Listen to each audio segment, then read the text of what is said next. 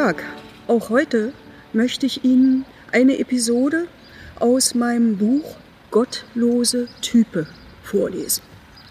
Heute sind wir in meinem Wahlkreis in Marzahn-Hellersdorf, wo ich direkt in den Bundestag durch die Mehrheit derjenigen, die zur Bundestagswahl 2017 gegangen sind, wiederholt in den Bundestag gewählt wurde.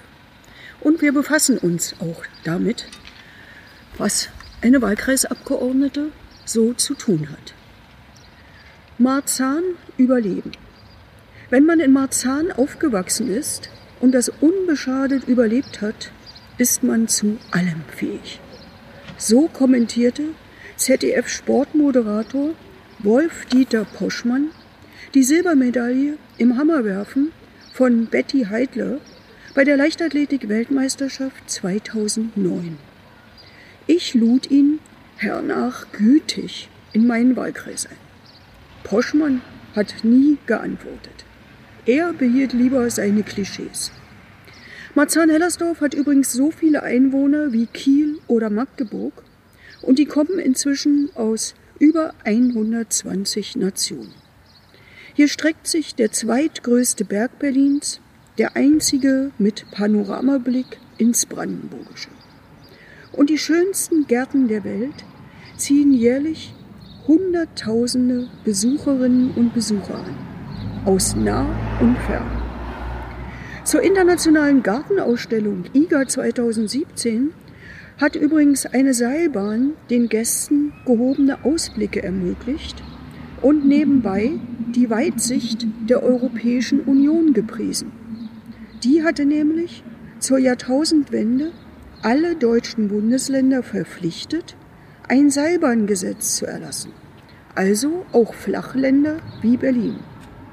Die viel bemühten Marzahn-Hellersdorfer Plattenbauten aus DDR-Zeiten sind längst modern saniert. Viele Städte im Westen Deutschlands registrieren das neidisch, zu Recht. Zugleich prägt das größte zusammenhängende Siedlungsgebiet Europas mit Ein- und Zweifamilienhäusern und viel Grün den Bezirk.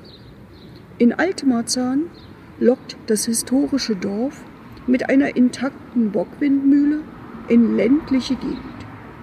Stadtkinder lernen drumherum Haus- und Hoftiere streicheln und so auch, dass Eier, Milch und Brot nicht vom Supermarkt stammen. Natürlich gibt es Schattenseiten schlimme. Davon zeugen die Arche und andere sozial engagierte Initiativen, die sich um Kinder aus armen Verhältnissen kümmern. Oder Menschen in Not, die aus ihrer Heimat flüchten mussten und nun in Marzahn-Hellersdorf Hilfe suchen. Die finden sie auch. Allemal von jungen Leuten. Und doch werden sie zugleich von Nazis bedroht. Vor ihrem kargen Heim oder via Facebook. Das alles und mehr hätte ich ZDF Poschmann gern gezeigt.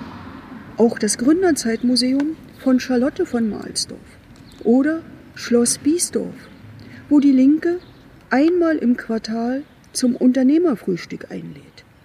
Nur die selbsternannte Cindy aus Marzahn wäre ich ihm schuldig geblieben. Sie stammt nämlich nicht von hier, sie lebt auch nicht hier Sie hat mit Marzahn nichts zu tun. Und das ist auch gut so.